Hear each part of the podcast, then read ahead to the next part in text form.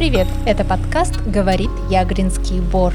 Мы рассказываем о природе, науке и человеке. Меня зовут Наташа Шемякина, я библиотекарь и волонтер Азяб. Мы живем на берегу Белого моря и помогаем сосновому бору острова Ягры.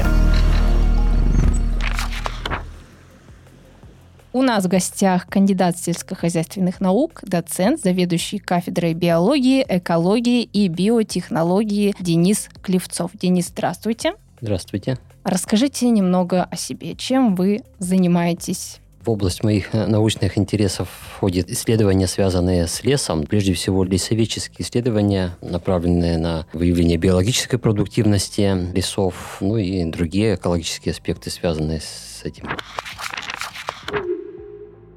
Вы занимаетесь изучением продуктивности лесов. Что это такое для слушателей, которые не в теме, скажем так? Продуктивность – это то, что образуется в лесу в результате деятельности, прежде всего, растительных организмов, деревьев, кустарников и так далее. Да? То есть каждый год они накапливают свою массу, то есть растут. Этим, в общем-то, я и занимаюсь.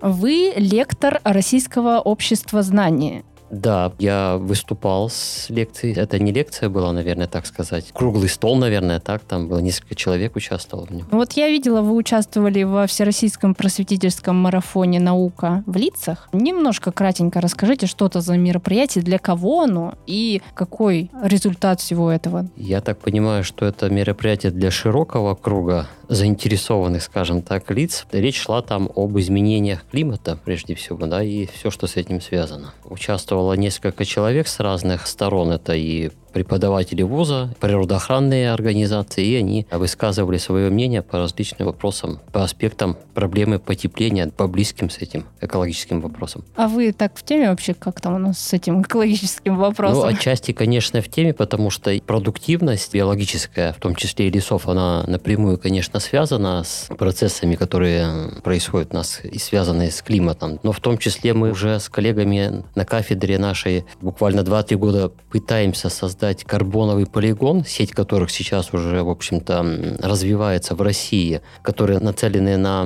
мониторинг, на выявление парниковых газов, прежде всего СО2 и других, которые влияют на потепление климата. Но пока что чуть-чуть это у нас буксует. Ну и кроме того, мы еще вот сейчас с коллегами участвуем в российско-китайской программе по разработке и реализации природно-климатических проектов, которые как раз направлены на снижение парникового эффекта я узнала, что ваша любимая книга «Энгельс. Диалектика природы». Это так? Да, прежде всего там есть очень хорошее выражение у Фридриха Энгельса вот в этом труде «Диалектика природы», что все тела и явления взаимосвязаны в жизни. Это такая основополагающая мысль в экологии, которая, кстати говоря, не теряет и актуальности по сей день, потому что если мы с позиции диалектики, методы, которые разработал Георг Гегель, кстати говоря, тоже немецкий классический философ, рассматриваем жизнь во взаимосвязи, взаимодействии, взаимообусловленности, то это как раз вот такой экологический метод. При таких взглядах у нас развивается развивается общее экологическое сознание и понимание о действительности, о том, что все в жизни взаимосвязано, и что, что человек не царь природы, а всего лишь ее элемент. Мне рассказали, что вы можете на глаз определить возраст дерева и его породу. С породой, я думаю, что проблем точно никаких нету при глазомерном... легче, да. Да, глазомерном определении. Ну, по крайней мере, нашего ассортимента северного. На глаз во многом, да, и мы с коллегами часто так даже соревновательно делаем это иногда, ну, потому что много лет уже этим занимаемся. Но часто бывает, что угадываю, но не всегда. Иногда проверяем. Есть инструменты, возрастной бурав, с помощью которого можно определить возраст, или спилить по количеству годичных колец можно определить возраст дерева, потому что каждый год дерево растет как в высоту, так и в ширину. Образуется одно годичное кольцо. По количеству этих лет можно определить, сколько возраст дерева. Но вообще визуально можно и по целому набору морфологических признаков внешнего облика. Кора, цвет, крона как развита. Цвет коры? Цвет коры, да. А что, он темнеет или что? Да, потому что в верхней части кора более светлая, а в нижней части она будет более темная, трещиноватая и так далее. Да? То есть вот совокупность этих признаков, подъем вверх по высоте, это все свидетельство того, сколько примерно возраст дерева. Какое самое старшее дерево вы видели в своей жизни? Здесь у нас на севере это, наверное, порядка 300, наверное, лет, я так думаю. Чуть больше, может быть, 300. Где они, эти деревья? Они есть практически везде на самом деле. Они же в единичном количестве могут сохраняться. Ну, конечно, в основном они преобладают там, где сохраняются у нас девственные, коренные, мало нарушенные леса. Как раз куда нам с коллегами каждый год счастливится, удается побывать в таких очень глухих-глухих местах. А в Ягринском бару вы исследовали деревья? Да, в Яклинском бару мы тоже частично возраст определяли. Да. Там говорят, что у нас 200-летние сосны. 200-летние, насколько я помню, да, могут быть, они как раз являются прародителями тех сосен, которые в более поздний период стали формироваться. Разные поколения присутствуют, в том числе и в Ягринском бару сосен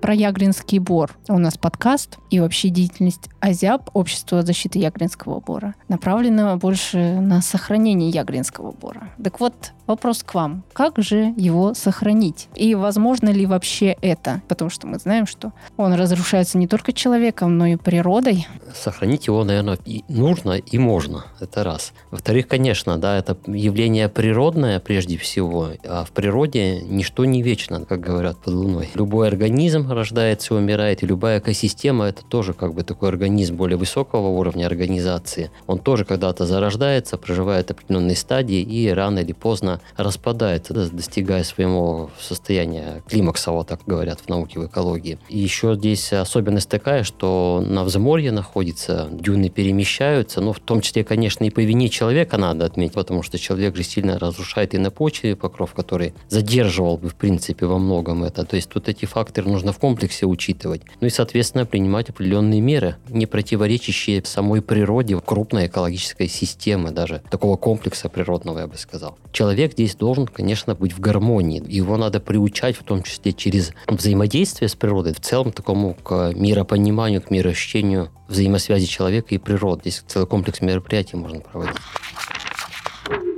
был пост в группе Азяб. Снимали вот этих, которые на мотоциклах ездят или на каких-то, в общем, транспорте по песку, по дюнам, возможно. Некоторые люди не понимают, как они могут навредить. То есть они пишут, ну что такого, мы ездим, ездим, что? Да, но если, конечно, ездить по песку, ну, конечно, может, прямого вреда нет экологической системе лесной, но когда уже заезжают в сам лес, в дюны, там где-то все-таки ведь эти дюны закрепляются в том числе и напоченным покровом, растениями напоченного покрова, поэтому растения разрушаются, деградируют, соответственно, перемещение дюн становится более быстрым. Не так, как бы это происходило в природе, но и вообще определенным образом человек должен вести себя и в общественных местах. Там, насколько я понимаю, проезд транспорта запрещен. То есть это тоже нужно нужно учитывать. Сосна может в песке-то расти? Это как-то им вредит? Те сосны, которые там уже песком заносят, конечно, это вредит, потому что это для них совершенно ненормальные условия роста, потому что ствол дерева, любого дерева, или кустарника, он должен быть свободным от любого грунта. Поэтому, когда мы даже пересаживаем, не надо присыпать нижнюю часть ствола, чтобы не вызывать депрессию, потому что там перемещение веществ идет. Поэтому это, конечно, для дерева ненормально, когда его засыпают песком, но это, видите, просто такая природная особенность, и какое-то время дерево, конечно, еще пока живет, но потом, конечно, очень сильно страдает и погибает от этого. Mm-hmm. Ну, это природное явление. Природа что, разве не могла это предусмотреть? Само понятие биоразнообразия, оно тоже по-разному можно к этому относиться. Оно в какой-то период времени в истории а, планеты возрастает, потом из-за каких-то катастроф уменьшается. То есть все течет и все меняется. Ну вот такое явление, как в диалектике Гегеля сказано, первый закон – это единство и борьба противоположностей. Вот то же самое и здесь. Сама жизнь отрицает вот эту вот смерть, надвигающуюся на нее. Это противостояние. А что для Бора хорошо и что для Бора плохо? Для Бора хорошо, чтобы его человек как можно меньше переэксплуатировался. Можно использовать борт для отдыха, если это рационально происходит. Есть определенные дорожки, не надо вытаптывать все подряд. Но должен быть организован отдых. Это хорошо. Вот. А когда уже начинается такое стихийное использование этой рекреационной функции, то есть то, что нам природа дает для отдыха, вот это уже плохо. Но, конечно, он сам по себе он меняется. Сосна вообще такая древесная порода у нас на севере, которая вообще-то возобновляется только в результате пожаров. Но у нее иной возможности у нас нет, потому что что она противостоит постоянно с такой формацией, как ель. Но это очень длительный процесс, он несколько веков занимает. Но это в целом. Но здесь главная угроза это все-таки не природа, а человек, это рекреационная нагрузка. А что значит, что она восстанавливается после пожара? Сосна обыкновенная, которая у нас в регионе растет, это единственная сосна, которая естественный способ у нас э, растет, она имеет определенные экологические и биологические особенности. Она быстро растущая, но очень светолюбивая. Поэтому под пологом других древесных пород она не может возобновляться. А вот ель, например, она наоборот, теневынослива, но медленно растет. Поэтому у них вот такая постоянная борьба за место, что называется, под солнцем, за существование. Ну, в реальном mm-hmm. смысле под mm-hmm. солнцем. И поэтому сосна, она почему? Когда проходит пожар, она очень быстро, если семенной еще год был в этот период, семена быстро достигают минеральной части, потому что они же часто задерживаются подстилкой и не могут просто прорасти. А когда проходит пожар, то подстилка же тоже сгорает, и семена сразу достигают минеральной части, прорастают, всходы очень быстро растут, и сосна быстро вверх поднимается и перегоняет все другие древесные породы, и поэтому занимает лидирующее положение в пологе, и таким образом формируются сосняки. Когда пожаров не происходит, соответственно, постепенно эти сосняки сменяются через несколько веков на ельники. И под пологом ели уже молодые сосенки, они не могут возобновляться, потому что им не хватает там света. В начале прошлого 20 века соотношение сосны и ели в регионе было примерно 50 на 50. Сейчас расклад совсем другой, сосняков порядка 20% всего лишь осталось открытых лесом площадей. Вот в силу рубок леса, где сосна вот тоже не может возобновиться, если не приняты необходимые меры, ну и так далее. Все очень негативно влияет. Как недостаток сосен влияет на жизнь? На самом деле, конечно, напрямую никак, но угу. все равно баланс-то в природе, он как-то все время регулировался. Определенный тип экосистемы, сосновая экосистема да, или еловая экосистема, это еще и дом для других живых существ, для растений, для животных, для микроорганизмов. Поэтому, конечно, баланс какой-то должен быть, но прямых таких исследований никто не проводил немножко поподробнее о лесовосстановлении. Мы немножко говорили об этом уже. На Ягринских дюнах росли две примечательные сосны. Он такой наш символ острова Ягры был. Несколько лет из-за природных факторов, как раз эрозия почвы, ветер шквалистый, человек тоже, когда там и топтали, и ходили, разводили костры и все такое, эти две сосны погибли. Там, на этом месте, стали такие неравнодушные граждане высаживать молодые сосенки, но вот они там не приживаются насколько я поняла. Но как-то жители острова нашего Ягры все-таки пытаются восстановить лес, остановить дюны. Но вот как лучше это сделать? Как и когда лучше проводить посадки, пересадки деревьев? Здесь в этом вопросе сразу же несколько вопросов. Да, да? Да, да. Если относительно, скажем, того, что да, эти две сосны упали, мы, кстати, раз с коллегами как раз за несколько месяцев до этого там обследовали эти сосны, они еще были в стоячем положении, но, конечно, там природа поучаствовала в этом, ну и человек приложил руку, там многие корни у этих сосен были просто обожжены, костры разводили под ними. Тут и человек, и природа, но в основном, конечно, надо говорить, что это природа. Ну вот, кстати, там вот в этих годах же какие-то штормы-то вот эти сильнейшие да. были. А которые... потом был шторм, и просто угу. они вот в результате ветра очень сильного ну, окончательно уже упали. Они плохо уже удерживались, так корневые системы это были наполовину у них подпорчены человеком, поэтому они упали. Хотя если бы даже и человек в этом не участвовал, со временем они бы все равно бы погибли, потому что перемещение дюна оно есть. Это сложно оценить, как я могу относиться. Это явление природное, это естественное угу. явление. Человек человек это вот тоже естественное на самом деле явление. Мы часто человека почему-то выключаем из биоразнообразия, а на самом деле сейчас человек это ключевой объект биологического разнообразия. Здесь нужно такую очень тонкую грань найти, чтобы человек себя все это понимал это и был ответственным. Вот что самое главное. То, что он является ключевым объектом, это несомненно, поскольку и количество, и интеллект у человека есть и так далее. Поэтому сложно сказать, что делать. Не знаю, стоит ли останавливать этот процесс или нет. Он, во всяком случае, идет он не очень быстро, быстро, но тут, наверное, надо все-таки вести наблюдение. То есть мониторинговые работы нужно проводить. Затем, что происходит с этими дюнами, как они быстро перемещаются и что вообще с этим можно сделать. Сосенки садить на этом месте, конечно, можно. Там только нужно, конечно, субстрат соответствующий подготовить. То, что я видел своими глазами, это никаким образом не соответствует но природе воспроизводства этой древесной породы. Так она не воспроизведется. Немножко неправильно. Как правильно? Правильно там, уже именно на том месте, на том квадратике, не стоит, наверное, садить сосны. Надо думать о других соснах, которые там есть, и поменьше воздействовать на них. А вот тут уже процесс прошел свою стадию, и все, зачем как бы его пытаться реанимировать? Это естественное же явление. Главное правильно понимать. А вот пересаживать как правильно? А вот то, что касается посадок, пересадок, лучше всего их проводить весной или осенью. Но я вообще рекомендую лучше, конечно, все это делать осенью потому что легче будет дереву любому адаптироваться, потому что одно дело, когда мы пересадка, это очень большой стресс, потому что теряется большая часть физиологически активных корней, да, которые в воду всасывают и так далее, минеральные вещества питательные. Мы их обрезаем, и поэтому, чтобы дереву легче было адаптироваться,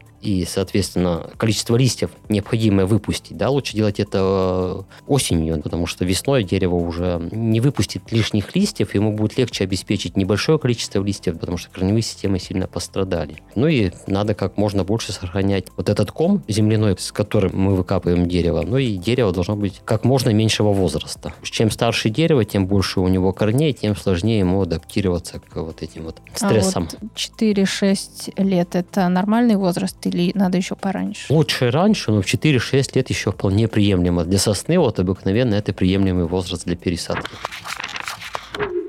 Если говорить о кустарниках, о траве, ягодах, брусника, черника, мхе, ягеле и других некрупных растениях, которые встречаются в северной тайге, но они практически сведены в Ягринском бару. Как сделать так, чтобы на месте вот этих вытоптанных полян вновь вернулась жизнь? чтобы там вернулась жизнь, надо прекратить воздействие просто на эти места. И тогда постепенно произойдет самовосстановление. Природа, она все восстановит. Ну, конечно, какой-то период времени потребуется. Для разных растений это разный период времени. Но, тем не менее, это произойдет самостоятельно. Но обязательно должно быть прекращено воздействие. Потому что, ну, надо дать возможность природе восстановиться. Потому что это переэксплуатация. Это уже последние фактически стадии дегрессии вот этой вот рекреационной. Мне кажется, вот в Ягринском бару прекратить воздействие человека, наверное, нереально, только если оградить его каким-нибудь забором пятиметровым. Я думаю, что если правильно организовать перемещение людей, ну, организовать дорожки, там уже сейчас очень много делается. Да, да, очень И много. если это продолжится, то я думаю, что постепенно человек будет себя вести более адекватно и правильно в этих природных системах. Нужно ему просто это объяснить, рассказать, показать, направить. И тогда какие-то, может, наиболее вытоптанные места можно даже оградить, какие-то стенды установить рассказать сказать, что это дегрессия, что вот здесь очень проблематичное восстановление природы идет. Только вот такими шагами просветительскими можно что-то, наверное, добиться. Человеку нужно объяснить, чтобы он понял. Его не надо заставлять что-то делать, надо, чтобы он осознал. Это самое сложное. Да, это самое сложное и самое главное. Будем пытаться. Да. Зяб это, собственно, и делает. Вы знаете, сколько растет один кустик брусники или черники? Или и то, и то. Это несколько десятилетий занимает, эти вот полукустарнички. Они растут очень долго и, конечно, тоже восстанавливаться будут очень долго. Но постепенно, вначале, возможно, лишайники будут. Вы сказали мох, ягель, но это угу. на самом деле, конечно, не мох, это лишайник. Они пионерами являются вообще лишайники. На таких на бедных почвах могут поселяться, в том числе и на почвах, на камнях, на деревьях. Ну и со временем брусника и черника, если это ее место обитания подходящее, если она там была изначально, то она там тоже восстановится. Ну, целое десятилетие получается. Это десятилетия, да, не меньше. Но если мы будем садить, то мы тогда опять же вмешиваемся в природу, и mm. это уже не естественный процесс. Нужно все-таки дать шанс в данном случае, мне кажется, природе реализовать собственные потенциальные возможности для восстановления. И они есть, и это произойдет.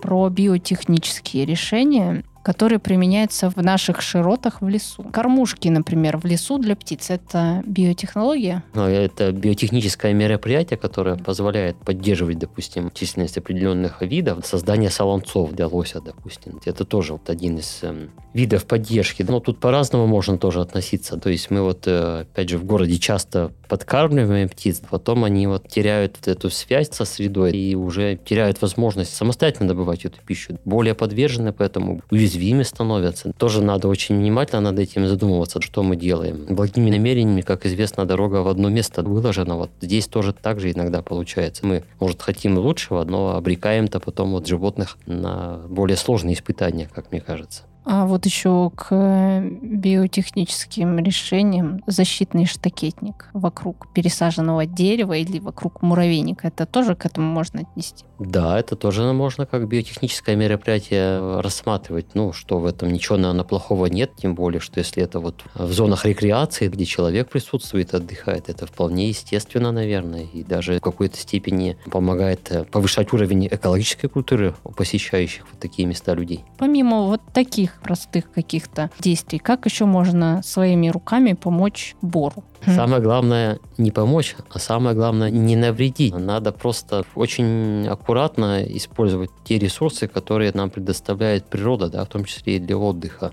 Что-то там садить, вот я даже видел, что там какие-то посадки э, производятся, в том числе там смотрел и сосны, и угу. елочки. Ну, это хорошо, конечно, но, наверное, это все-таки не в том месте нужно делать, потому что это естественная система. Все-таки хотелось бы ее вот сохранить, не как-то переделать под свой взгляд, а именно именно сохранить в том виде, в котором она существовала многие столетия. Ну вот, например, кормушки. У нас люди очень хотят накормить всех птичек, белочек, делают кормушки, допустим, из-под коробок каких-нибудь, из-под молока, пластиковые бутылки режут, вырезают, все это весят на дерево или там приколачивают к нему и так далее к этому как вы относитесь? Я не очень положительно отношусь. Мне кажется, это уже перебор, потому что к дереву приколачивает. Опять же, тоже воздействие на дерево происходит, и вообще это не эстетично, и на самом деле не гуманно по отношению к животным, потому что мы их прикармливаем, мы можем не прийти, и, а животным вот надо кушать каждый день, как и нам, и получается, что можем только больше навредить вот из-за этого. Если, опять же, наши какие-то вот внутренние эгоистические потребности нами же, наверное, руководят, мы хотим тут понаслаждаться, потому что к себе прикармливаем вот животных. А можем ведь в какой-то момент и прекратить это делать, а у животных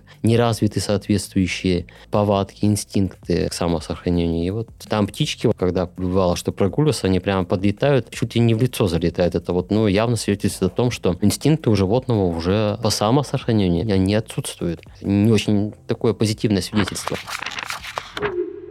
А вы знаете, сколько видов растений примерно обитает в Ягринском бару? Точно я сказать не могу, но, наверное, не одна сотня, я думаю, что ви- видов растений там присутствует. Насколько я знаю, будут сейчас масштабные работы проводиться по учету, по зонированию этой территории. И, по-моему, уже проводились. Цифры точно я не помню, но я думаю, что они появятся. Вы подсчитывали количество деревьев, которые попадут в зону отвода при строительстве Ягринского коллектора. Да. Эта цифра оказалась весьма большой для такой небольшой территории площади. Вы можете сказать, сколько на одном гектаре в среднем произрастает растений в лесу? Растений-то я, конечно, не скажу, сколько прямо на одном гектаре в лесу. Все-таки я в основном-то занимаюсь деревьями, потому что там ведь растения, они в разных вирусах. Есть и в верхнем, в древесном пологе, и в подлеске это кустарники, и на почвенный покров. Там несколько сотен видов можно встретить. Но если говорить о деревьях, все зависит от возраста, конечно, насаждения молодых. Но понятно, что деревьев намного больше. Чем старше насаждение, тем больше там деревьев выпадает, остается меньше деревьев, но, наверное, порядка тысячи деревьев на гектаре вот оборудовано, которому лет 150-200 остается обычно, даже меньше тысячи штук на гектаре. А если сравнивать, допустим, место, где не ступала нога человека и где человек регулярно присутствует, как вот эти цифры могут отличаться друг от друга? Все зависит от возраста. Но в данном случае, если о Ягринском боре мы говорим, то он-то ведь все-таки сформировался давно. И на численность тут человек пока сильно не может повлиять, потому что деревья взрослые, они достаточно устойчивы к любой стадии дегрессии. Возобновление другое дело, что будет, конечно, происходить здесь намного хуже. Но некоторые группы, кстати говоря, там присутствуют молодого поколения, в том числе и сосны. Но главное, чтобы им не мешать дальше возобновляться а насколько сильно взаимосвязаны флора и фауна. Есть ли какие-то законы, которые показывают зависимость количества животных от количества растений или наоборот? Прямых, конечно, количественных связей я не знаю, но законов то есть таких нет, но то, что они взаимосвязаны, это однозначно, потому что я, как уже сегодня говорил, определенные древесные растения обладают определенными свойствами. Если сосняки, то мы понимаем, что там крона у деревьев ажурная, поступает много света солнечного. Соответственно, в таком лесу светло, и определенные виды и растений там приспосабливаются жить, и животных, в том числе и птицы, и млекопитающие млекопитающие и так далее. Если это еловые леса, то там более темно, и, соответственно, другие виды приспосабливаются. В лесоводстве есть такая поговорка, а, можно вспомнить, что в сосняках молиться, а в ельниках удавиться. Это как раз об экологии древесных пород, как это влияет на все, что там формируется. Да? Потому что деревья, они являются эдификаторами, то есть созидателями, строителями экологической системы. Какой основной древесный полог, такие обитатели в этой системе формируются и присутствуют. В Архангельской области заготавливается огромное количество леса, пиломатериалов. Что происходит с животными, которым место обитания вырубили? К сожалению, животные, конечно, от этого очень сильно страдают, потому что э, лес – это для них дом, жилище, убежище, mm-hmm. место обитания. Когда мы этот дом начинаем разрушать, конечно, они вынуждены либо куда-то мигрировать, но они все-таки подвижны. Но многие просто погибают, и не секрет, что биоразнообразие животных резко падает. Потом оно со временем восстанавливается, но уже не достигает тех уровней, которые присутствуют в коренном девственном лесу, поскольку ведь экологические ниши формируются столетиями, они весьма разнообразны, там разные поколения леса могут быть. К разным поколениям леса приурачиваются разные животные и так далее и тому подобное, и поэтому там разнообразие значительно выше. Если говорить о таких крупных млекопитающих, как дикий северный олень, уже он в силу масштабных вырубок, в том числе и в нашей области, попал в последнее издание нашей региональной красной книги именно из-за того, что у него очень сильно нарушились место обитания и зарубок. Ну и там еще, конечно, другие факторы влияют, браконьерство.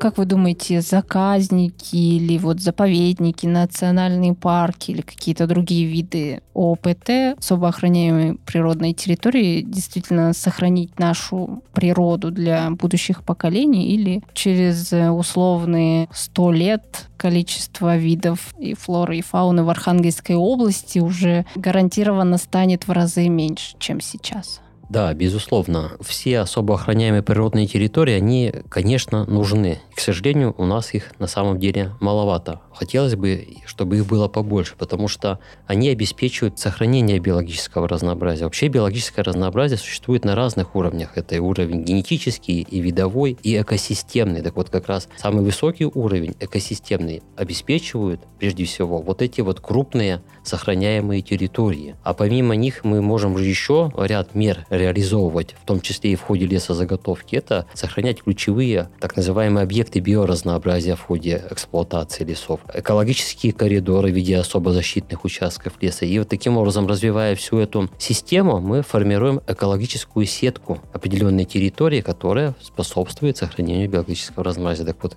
особо охраняемые природные территории здесь играют очень важную роль, становясь такими, говорят в экологии, рефугиумами, островками, где может сохраняться биологическое разнообразие. Но если мы их не связываем между собой, то опять же идет изоляция. Поэтому тут нужно продумывать очень комплексно, чтобы были коридоры экологические, естественные, связывающие эти территории между собой. Но формируется такой экологический каркас территории вот в результате реализации всех этих мер. Они очень хорошо сейчас разработаны. Ну вот э, наш Ягринский бор, он тоже ОПТ, но местного значения, то есть практически ничего не работает животных и растений-то, в общем-то, никто не охраняет. Да, но тут специфика немножко другая. Это все-таки лесопарковая зона, пригородный лес. Тут совсем подход, конечно, другой. значимость этой территории совсем другая. Потому что если мы ОПТ сохраняем, то там, прежде всего, это какие-то природные объекты, в зависимости от того, какой статус, биологические, ландшафтные и так далее. А здесь в любом случае, ведь эта территория, она используется в целях рекреации, то есть для отдыха людей. И это справедливо и нормально и правильно, что человек может использовать природу, но только к ней нужно относиться очень бережно. Тогда будет все хорошо, наверное, в этой жизни. В наших выпусках подкастов есть рубрика «Энциклопедия Ягринского бора», где дети из школьного лесничества говорят, рассказывают о каких-то фактах в нашем выпуске. Они тоже будут. И вообще у нас есть юнаты, которые тоже участвуют в жизни бора сейчас активно. В эфире рубрика «Энциклопедия Ягринского бора». Ее авторы и ведущие – Юнаты Азяб. Необычным представителем флоры Ягринского бора является черная ольха. Не путайте ее с широко распространенной у нас серой ольхой. Черная ольха – это реликт ледникового периода для севера Архангельской области. На Яграх отмечено несколько точек, где обитает эта ольха.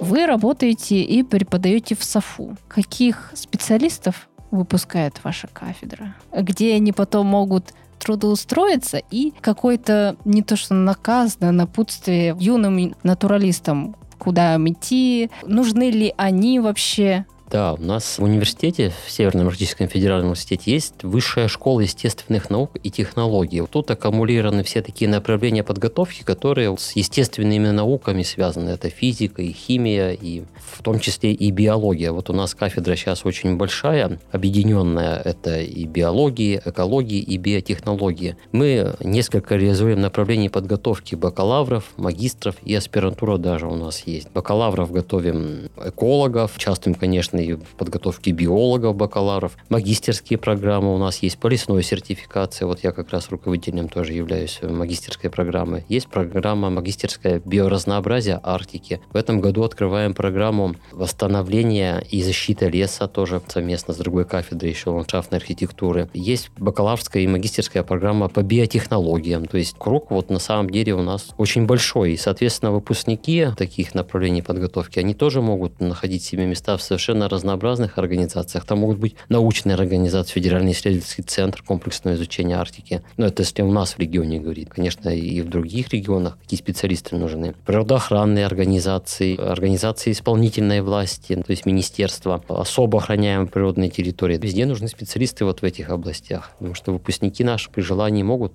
найти себе место. Они же еще в школе учатся. На какие предметы им надо сделать упор сейчас в школе? А, ну, у нас правила игры, скажем так, поступления тоже периодически меняются. Я вот тут, к сожалению, в приемной этой комиссии не участвую обычно. Конечно, все, что связано с биологией, прежде всего, необходимо изучать. Но я вот сейчас не буду врать, я не помню у нас, входит ли это в перечень обязательных экзаменов. Может быть, что-то им можно изучать, может быть, есть какие-то научно-популярные журналы. Да, вообще вот у нас на базе нашей высшей школы и кафедры три года назад был создан музей природы Арктики, может быть, слышали. Да, да, да. Вот рекомендуем желающим побывать у нас в университете по предварительной записи. На сайте университета есть соответствующая страничка музея, может с директором связаться, и там очень во многом можно поговорить для совершенно разных возрастных групп. Там мероприятия продуманы сотрудниками, ну, в том числе и мы являлись создателями этого музея. Можно будет обсудить все эти вопросы, мне кажется, более подробно. Отлично, тогда всех желающих приглашаем в Музей природы Арктики, который находится в САФУ. Спасибо большое, Денис. Спасибо большое за приглашение. Это подкаст «Говорит Ягринский бор», совместный проект «Азиаб» школьного лесничества Ягринской гимназии и библиотеки «Кругозор». Благодарим за поддержку губернаторский центр Архангельской области. Оставляйте комментарии, задавайте вопросы, ставьте лайки и подписывайтесь на наш канал. До скорой встречи!